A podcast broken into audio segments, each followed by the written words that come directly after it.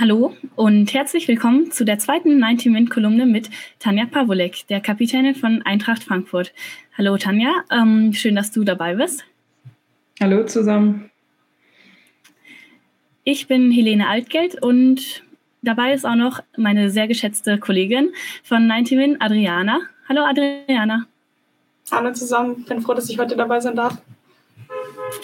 Ja, wir wollen heute auf den WM-Auftakt der deutschen Mannschaft blicken und das war ja ein sehr erfolgreicher, denn mit 6 zu 0 konnte das DFB-Team gegen Marokko gewinnen und hat damit vermutlich auch viele überrascht, denn so ein klarer Sieg war ja vielleicht nicht unbedingt zu erwarten. Oder doch, Tanja, hattest du schon darauf gewettet? Ja, also generell standen die Zeichen ja eher nicht auf so einen hohen Sieg. Aber ja, das deutsche Team hat überrascht und äh, hat eine souveräne Leistung gezeigt. Von daher hat es erstmal die Kritiker ein bisschen stumm gestellt. Ähm, ich bin gespannt, wie das äh, weitere Turnier wird. Ja, dann ist natürlich die Frage, woran liegt das, dass ähm, Deutschland jetzt so viel besser gespielt hat, als es eigentlich viele erwartet hatten. Ähm, was denkst du denn, Adriana? Was waren die wichtigsten Faktoren für den ähm, Sieg und den auch deutlichen Sieg heute? Ich glaube, das ist schon nochmal ein ganz, was ganz anderes im Vergleich zu den Testspielen. Wenn man da zurückblickt, da ist dann doch noch nicht dieses WM-Feeling da, was man erlebt hat. Es waren ja auch um die 27.000 heute im Stadion. Und ähm, ich glaube, das hat die Mannschaft auch nochmal gepusht und man hat deutlich gesehen, dass die wirklich wollten in den Zweikämpfen, haben um jeden Ball gekämpft. Und ja, wir haben es ja im letzten Jahr vor der EM schon gesehen, ähm, als Deutschland gegen Serbien nicht den besten, nicht die beste Vorbereitung gezeigt hat auf die EM und dann trotzdem beim Turnierstart sofort da war und ja, haben das heute auch wieder erfolgreich gezeigt. Ja, ich denke, es ist auf jeden Fall schon sehr anders, ähm, dann in so einem WM-Spiel aufzulaufen als in einem Testspiel. Vielleicht kannst du davon ja auch ähm, bericht ähm, berichten, Tanja. Du spielst ja selber für, die, ähm, für das polnische Nationalteam. Ein, in einem Testspiel versucht man natürlich auch alles zu geben, aber wie anders und wie besonders ist das dann nochmal ähm, in so einem Match aufzulaufen, wo man weiß, es geht eigentlich um alles? Ja, man will natürlich für sein Land immer alles geben, man will jedes Spiel gewinnen, aber es ist einfach Fakt, dass man ähm, irgendwie auch ein bisschen ein anderes Gefühl hat, wenn man in äh, ein Pflichtspiel geht, aber natürlich auch vor allem in ein WM-Spiel. Ähm, die Testspiele gehören dazu, aber wir spielen Fußball, um die Emotionen zu haben, um Spiele zu gewinnen, um wichtige Spiele auch zu gewinnen und solche Turniere zu spielen. Also von daher ist das Gefühl schon ein anderes und äh, wie sie vorhin gesagt hat, äh, mit den ganzen Zuschauern im Stadion, glaube ich, ist es auch nochmal eine ganz andere Atmosphäre und das ähm, ist natürlich auch wichtig für die Spielerinnen und ähm, so einen Start zu haben, glaube ich, auch für die ganze Mannschaft ganz wichtig und deshalb, ähm, ja, glaube ich, kann es so weitergehen und ähm, ist natürlich was anderes, um auf die Frage zurückzukommen, wie in einem Testspiel. Ja, auf jeden Fall. Ähm, ich denke, ist es natürlich auch ganz wichtig, dann gut in das Spiel zu starten und dann relativ früh auch das erste Tor zu schießen. Wieder mal Alexandra Popp mit einem Kopfball. Wer hätte es erwartet? Ähm, da hätte man vielleicht noch eher drauf gesetzt als auf einen so deutlichen 6 zu 0 Sieg, denn das ist natürlich wirklich ihr, ähm, ja, man kann schon fast sagen, ihr Trademark inzwischen. Ähm, hat sie auch bei der EM immer wieder gezeigt, dass sie eigentlich eine der besten ist, ähm, was die Kopfbälle angeht. Ähm, was würdest du denn sagen, Tanja? Wie wichtig ist es, ähm, erfolgreich in ein Spiel zu starten. Also man fragt sich ja oft, wenn man einfach nur das Spiel analysiert und sieht, ähm, ob es wirklich auf die Taktik vor allem ankommt oder ähm, wie wichtig eben auch solche Sachen wie Momentum und Mentalität sind. Ähm, manche sagen ja, dass wir dann, dass wir dann eigentlich oft nur später erfunden, ähm, um eben Erklärungen für den Sieg zu finden. Und andererseits ist es bestimmt ähm, schon, schon auch ein Faktor, oder? Ja, ich denke, es ist ganz wichtig, so in ein Spiel zu starten. Ähm, es ist nicht einfach gegen so einen Gegner, der als Underdog spielt, der wirft alles rein und so weiter und so fort. Von daher ist es wichtig, so früh ein Tor zu schießen, sonst wird es ein Geduldsspiel und äh, wer weiß, wie lange es 0-0 steht und dann wird man halt so ein bisschen hibbelig. Das ist ganz normal, wenn man die Favoritenrolle trägt und dann ähm, auch jeder erwartet, dass man nicht nur 1-0 gewinnt, sondern eben auch mal die 6-0 wegklatscht. Also von daher ist es ganz, ganz wichtig, so äh, ins Spiel zu starten und ich glaube, ab dem 1-0 war dann der Flow richtig drinne und äh, dann hat man gesehen, wie viel Spaß es den auch gemacht hat. Und so schießt sich viel einfacher Tore. Von daher war das Spiel ähm, sehr, sehr gut und ähm, von Anfang an hat irgendwie alles geklappt und äh, das war sehr, sehr wichtig für den Spielverlauf und am Ende auch für das Ergebnis. Ja, auf jeden Fall. Und ich glaube, das ist natürlich auch total richtig, dann Spaß ähm, da am Spiel zu haben, wie du es schon sagst, und sich vielleicht auch nicht beirren zu lassen von dem Druck. Ähm, ja, die Frage ist dann natürlich auch, wie man damit umgeht als Spielerin, ähm, ob man dann überhaupt in die Medien schaut oder auch auf Social Media. Ähm, man kann dem ja fast gar nicht mehr entgehen heutzutage.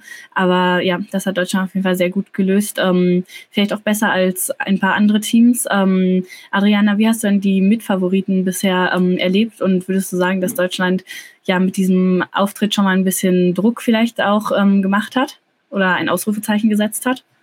Ein Ausrufezeichen bestimmt. ist ja aktuell der höchste Sieg, den es bisher gegeben hat in der, bei der WM. Ich glaube, nur Japan hat 5 zu 0 gewonnen, also sind auch vorne mit dabei. Ähm, aber sonst finde ich, dass einige von den Favoriten schon auch ein bisschen negativ überrascht haben. Ich meine, wir haben gerade gesehen mit Frank äh, Frankreich, die nur unentschieden gespielt haben gegen Jamaika, ähm, England, die sich schwer getan haben, Kanada, die nur unentschieden gespielt haben. Ähm, auf der anderen Seite dann natürlich USA, die ähm, schon deutlich gewonnen haben, Spanien auch. Also ich glaube schon, dass man Deutschland jetzt, dass die sich schon wieder so ähnlich wieder bei der EM reinspielen könnten in die absoluten Top-Favoriten, ähm, anstatt diesen erweiterten Favoritenkreis. Mhm. Ja, ähm, ich denke, als Spielerin von den anderen Teams sagt man dann natürlich oft auch in den Medien, dass ähm, man sich nur auf sich selber konzentriert und auf das nächste Spiel. Ähm, wie viel ist da denn dran, Tanja, und wie viel ist davon nur eine Phrase? Also ähm, beobachtet man dann doch als Spielerin ähm, noch mehr die anderen Teams, als man das gerne zugibt? Oder ähm, glaubst du, es gelingt da wirklich ganz gut bei einer WM nur auf sich selber zu schauen? Ja, ich glaube, das sagt man immer so schön. Ähm, natürlich schaut man in erster Linie auf sich selbst, aber natürlich schaut man immer, was machen die Gegner, wie, sie, wie sieht es bei den anderen Mannschaften aus, vor allem auch, äh, auch bei den Top-Favoriten. Also von daher wird da, glaube ich, schon ein bisschen rübergeschielt und ähm, man freut sich vielleicht auch ein bisschen, wenn die anderen Favoriten nicht so gut drauf sind ähm, und diskutiert dann auch mit den anderen Mitspielerinnen darüber. Und natürlich werden, wird die deutsche Mannschaft auch die anderen Spiele sehen.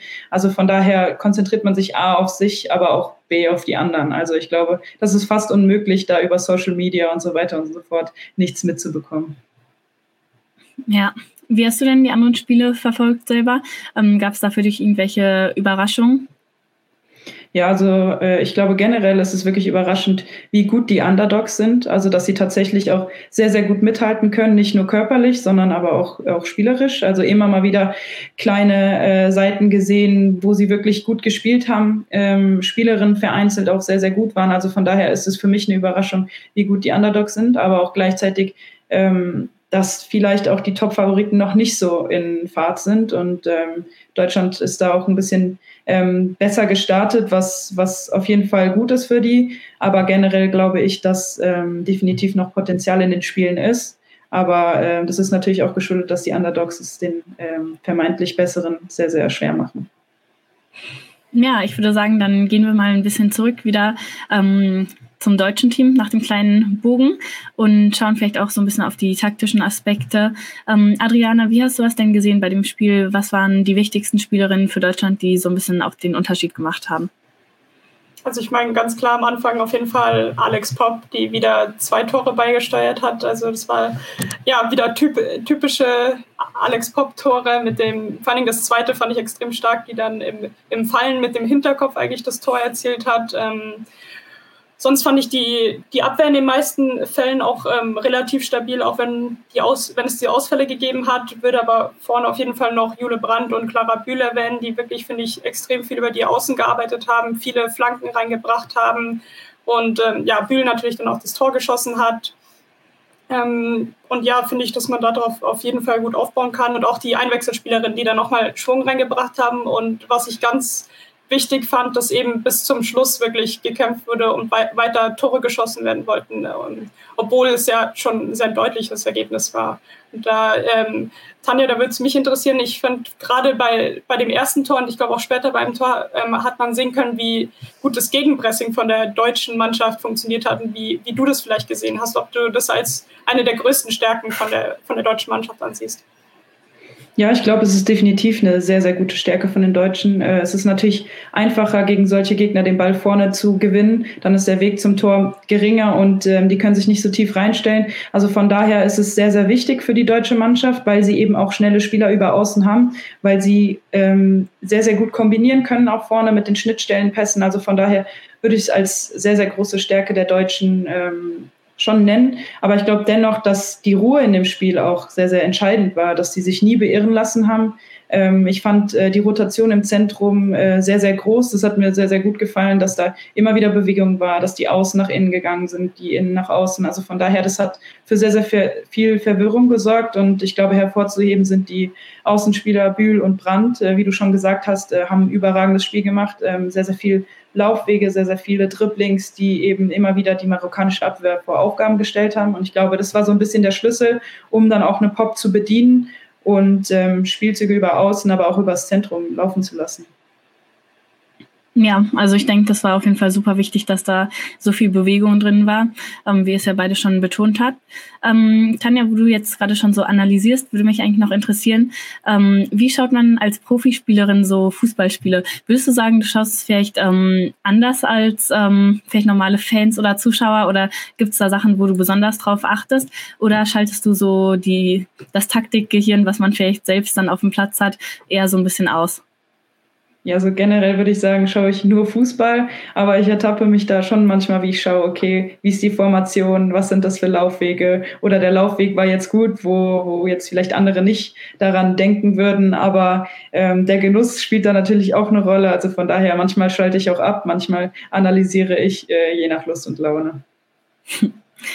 Ja, ähm, wenn wir schon bei der Taktik sind, dann sollten wir, finde ich, auch noch auf ein, eine Art Experiment eingehen, ähm, was wir auch schon in der Vorschau besprochen haben, nämlich Svenja Huth als Rechtsverteidigerin. Und ich finde, das war heute auch sehr interessant, weil Deutschland da ja eigentlich ähm, sehr asymmetrisch stand. Also ähm, Huth hat auf dem Papier eben als Rechtsverteidigerin gespielt, aber ähm, in der Praxis sah es dann eher so aus, als wäre sie eine weitere Mittelfeldspielerin und war dann ja ähm, sehr weit, ähm, sehr weit vorne und hat immer wieder mit auf, ausgeholfen auf dem Flügel und ist dann andererseits wieder zurückgegangen, ähm, um zu verteidigen. Und dadurch sah es dann teilweise eher aus wie so eine Dreierkette. Ähm, wie gut hat dir das gefallen, Tanja? Würdest du sagen, das hat funktioniert? Ja, so wie du schon sagst, es war dann eher so eine Dreierkette. Hut ist sehr, sehr weit hochgeschoben, sozusagen als Flügel. Brandt ist dann eher ins Zentrum gerückt. Äh, es hat mir sehr, sehr gut gefallen offensiv. Äh, Hut ist ja bekannt dafür, offensiv sehr, sehr gute Bälle zu spielen, gute Laufwege zu haben und eben auch Pop zu bedienen ähm, oder auch wer auch immer da in der Mitte spielt. Ähm, generell glaube ich, dass es sehr, sehr gut geklappt hat, aber man muss halt auch sagen, dass sie defensiv jetzt nicht so wirklich gefordert wurde. Ähm, da bin ich halt gespannt, wie das in den nächsten Spielen wird mit stärkeren Gegnern ähm, wie sie da aufgestellt ist und ob das defensiv genauso gut klappt wie offensiv. Ja, da gab es auf jeden Fall ein paar heikle Szenen schon. Ähm, und gegen größte Teams ist das dann nochmal was ganz anderes. Ähm, bei so einem 6 zu 0 ist natürlich so ein bisschen die Gefahr, dass man sich dann blenden lässt jetzt, ähm, auch wenn es nur ein kleinerer Gegner wär, war und dann total in die Euphorie verfällt. Deswegen wollen wir natürlich auch so ein bisschen kritisch blicken, jetzt nach all dem verdienten Lob eben für die Offensive mit Brand und Bühl und ähm, Pop. Was würdest du denn sagen, Adriana, wo gibt's noch Luft nach oben, trotz dieser insgesamt doch souveränen Leistung? Ja, also ich würde sagen, was die was durch die Dreierkette gut nach vorne äh, die Option gegeben hat, war da dann nach hinten schon manchmal, hat man gesehen, wie offen es dann war. Gerade weil eben Marokko diese schnellen Konter da drauf gesetzt hat und dann zum, unter anderem dann Rosella Ayan vorne natürlich ähm, ein paar Mal reingestoßen ist. Ich fand, da hat die deutsche Mannschaft dann häufig Glück gehabt, weil dann doch, ich glaube, zwei bis drei Abseitspositionen waren, da wo sie ja auch das unter anderem das Tor kassiert haben, da wo dann noch auf Abseits entschieden wurde. Und ähm, ja, also ich fand, da hat man dann schon gesehen, dass dann vielleicht dann doch nicht noch alles so rund läuft, was aber auch normal ist, weil ja eben, weil es die Ausfälle gegeben hat und da muss, kann man auf jeden Fall drauf hoffen, dass wenn Oberdorf, Hegering dann wieder dabei sind, dass es vielleicht dann besser klappt, aber natürlich die, das eventuell das Problem auf der rechten Seite, was Tanja auch schon angesprochen hat, wenn dann wirklich eine richtig starke Mannschaft kommt, dass man damit dann halt auch umgehen muss. Mhm. Ja, also das Abseits ähm, war natürlich ein Thema und teilweise ist es da ja schon ziemlich knapp. Wie würdest du das sehen, Tanja? War es dann so, dass die Abseitsfalle von Deutschland einfach gut funktioniert hat oder hatten sie eher dann auch mal Glück, dass ähm, die Stürmerinnen von Marokko ein paar Sekunden vielleicht zu früh gestartet sind und es dann eben um Zentimeter da ging? Ja, ich glaube schon, dass die, äh, vor allem die IFOs auch ein gutes Gespür davor haben, wann sie rausrücken müssen, wann sie fallen müssen. Also glaube ich schon, dass das jetzt nicht ein Zufall war, dass sie da im Abseits stand, sondern dass sie den Schritt bewusst nach vorne gesetzt haben. Aber ich sag mal so, wenn das Timing der Pässe besser wäre, dann wäre es vielleicht auch anders. Ähm, Gerade gegen Gegner, die besser sind, glaube ich, dass da Deutschland definitiv auch anfällig ist, äh, wie Adriana schon gesagt hat. Ähm, man muss schauen, wie die Dreierkette funktioniert, wie der Übergang dann halt wieder zur Viererkette ist. Wenn halt schnelle Konter passieren, ist es sehr schwer, von der Dreierkette wieder auf die Viererkette umzuswitchen. Ähm, da bin ich gespannt, wie sie es noch im Training üben werden, ob sie es noch üben werden und äh, wie das dann auch im nächsten Spiel aussehen wird. Ja, auf jeden Fall. Ähm, dann blicken wir vielleicht noch einmal kurz auf ähm, den Kader und die Ausfälle, denn ähm, man hatte sich ja vielleicht schon ein paar Sorgen gemacht vor dem Spiel, weil jetzt Marina Hegering nicht fit war, ebenso wenig wie Lena Oberdorf und dann auch ähm, Sjoko Nüsten. Das heißt, man hatte da ähm, in diesen defensiven Positionen eher wenige Optionen. Ähm, wie würdet ihr das sehen? Ähm, ist Deutschland gut damit umgegangen? Vielleicht du zuerst, Tanja, und dann kannst du noch ähm, was dazu sagen, Adriana. Ähm, das ist ja auch deine Spezialität, die, das defensive Mittelfeld. Da hat jetzt Melanie Leupolz gespielt. Ähm, wie hat dir das gefallen? Also die äh, Position 6 fand ich war gut besetzt. Äh, ich fand Leupertz hat eine sehr, sehr große Stabilität reingebracht, hat aber auch immer wieder sichere Pässe gespielt, hat so ein bisschen für, den, für die Ordnung auch gesorgt. Ähm, ist natürlich ein bisschen anderer Spielertyp als Oberdorf. Oberdorf ist noch ein bisschen robuster ähm, in den Zweikämpfen, aber ich glaube, generell hat es ganz gut funktioniert. Und auch Dorsun, fand ich, hat ein gutes Spiel gemacht, hin und wieder mal ein paar ähm, Passfehler, aber ich glaube, im Großen und Ganzen war das bei der deutschen Mannschaft ähm, sehr gut gelaufen und äh, der Kader ist halt so gut, dass man gefühlt jeden Ausfall kompensieren kann. Ähm, aber natürlich ist es besser, wenn eine eingespielte Elf ähm, spielt. Aber ich glaube, dass es auch wichtig ist für ein Turnier, die Breite zu haben und eben auch immer wieder Spielerinnen zu testen, um halt für alles gewappnet zu sein und äh, eben auch Alternativen zu haben. Ja, also ich kann mich dem auch nur anschließen, dass die Deutschen das gut gemacht haben und gut überbrückt haben, jetzt die, die Verletzungen, die aktuell sind. Ähm, ich glaube, dass schon wahrscheinlich, wahrscheinlich gewesen wäre, dass äh, Nüsken da in der Innenverteidigung gespielt hätte, wenn sie fit ge gewesen wäre. Ähm, und auf der anderen Seite hätte ich gerne Sidney Lohmann im Zentrum gesehen, weil ich glaube, dass sie vorne nochmal mehr ja, kreative Einfälle mit reinstreuen kann. Ähm, aber bei ihr hieß es ja auch vor dem Spiel, dass sie ähm, im letzten Training abbrechen musste, was extrem schade ist, gerade wenn man bei ihr zurückblickt auf die letzten Monate, da wo immer wieder so kleine Verletzungen drin waren, wo sie gebremst wurde. Ähm, ja, finde ich schade, aber hoffentlich jetzt, gerade wenn es dann nach der Gruppenphase, hoffentlich, wenn Deutschland weiterkommt, gehen wir mal davon aus, dass dann alle Spielerinnen fit sind, weil ich glaube, die, die brauchen wir dann auch wirklich alle, wenn es dann gegen ähm, in der nächsten Runde wahrscheinlich schon gegen ähm, eine absolute Top-Mannschaft geht. Ja, auf jeden Fall. Hm, wo du gerade schon sagst, Tanja, dass ähm, Oberdorf und Leupolz ja zwei verschiedene Spieltypen sind, so ein bisschen auf der Sechs, würde mich noch interessieren, wo würdest du dich selbst eigentlich da einsortieren und hast du irgendwelche Vorbilder, vielleicht auch irgendwelche ähm, Spielerinnen, die jetzt bei der WM äh, auch dabei sind, ähm, an denen du dich so ein bisschen orientierst?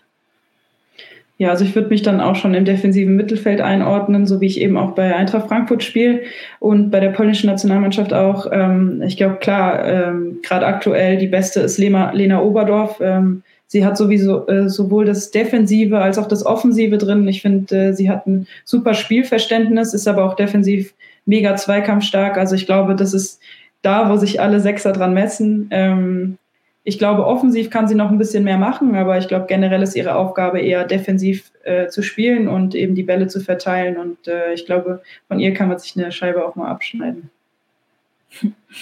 Ja, das auf jeden Fall. Dann bleibt auf jeden Fall zu hoffen, dass sie dann für die großen und wichtigen Spiele auch dabei ist. Ähm, gerade spielt ja Brasilien gegen Panama. Das ist dann ein möglicher Gegner ähm, für das Achtelfinale oder auch Frankreich, ähm, die jetzt wegen des 0 zu 0 ähm, nur gegen Jamaika vielleicht dann eher auf dem zweiten Platz landen. Aber das ist ja noch ein bisschen ähm, weit hin.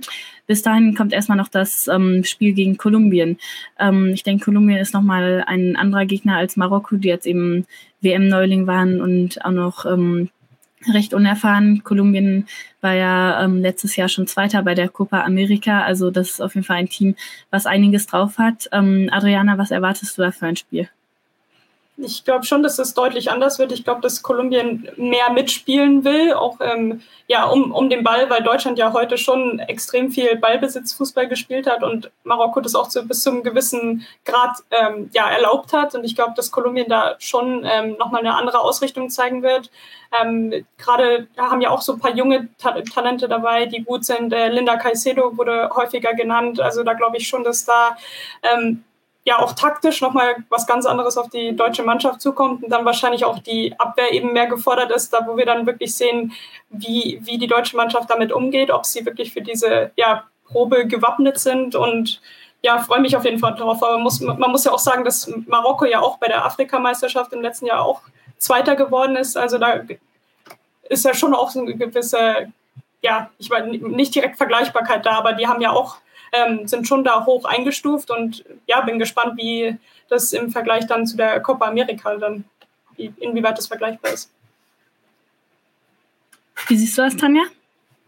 Ja, ich glaube, Kolumbien ist nochmal ein anderer Gegner, äh, wie Adriana schon gesagt hat, spielstark eben. Ich glaube, da wird einiges auf Deutschland zukommen. Äh, ich glaube aber, es ist wichtig, wie gesagt, jetzt mit dem Sieg ähm, nach Hause zu fahren und jetzt die Kräfte zu bündeln und eben schon ähm, vorbereitet zu sein auf das zweite Spiel. Ich glaube, da lässt sich es einfacher spielen, weil die Aufregung vielleicht ein bisschen weg ist. Äh, deshalb ist es gut, dass es ein stärkerer Gegner im zweiten Spiel ist, ähm, die eben auch Fußball spielen wollen und äh, die Abwehr fordern wollen. Und ich glaube, da bin ich gespannt, wie das mit der Dreierkette und Viererkette funktioniert mit Hut auf Außen. Ich gehe davon aus, dass sie definitiv auch da spielen wird. Ähm, ich glaube, da wird einiges auf die deutsche Abwehr auch zukommen. Ja, auf jeden Fall können sie jetzt mit ähm, Selbstvertrauen in das zweite Spiel gehen, wobei das Risiko natürlich vielleicht ein bisschen ist, dass es einem zum Kopf steigt. Aber Martina Voss-Tecklenburg hat schon nach dem Spiel gesagt, ähm, dass sie auf jeden Fall nicht abheben wollen und da auf dem Boden bleiben. Und ich denke, das kann man sich auch gut vorstellen bei dem ähm, deutschen Team. Ja, dann würde ich sagen, haben wir schon mal ähm, auf diesen sehr erfolgreichen WM-Auftakt geblickt und vielen Dank, dass ihr dabei wart und wir hören uns dann nach dem Spiel gegen Kolumbien wieder.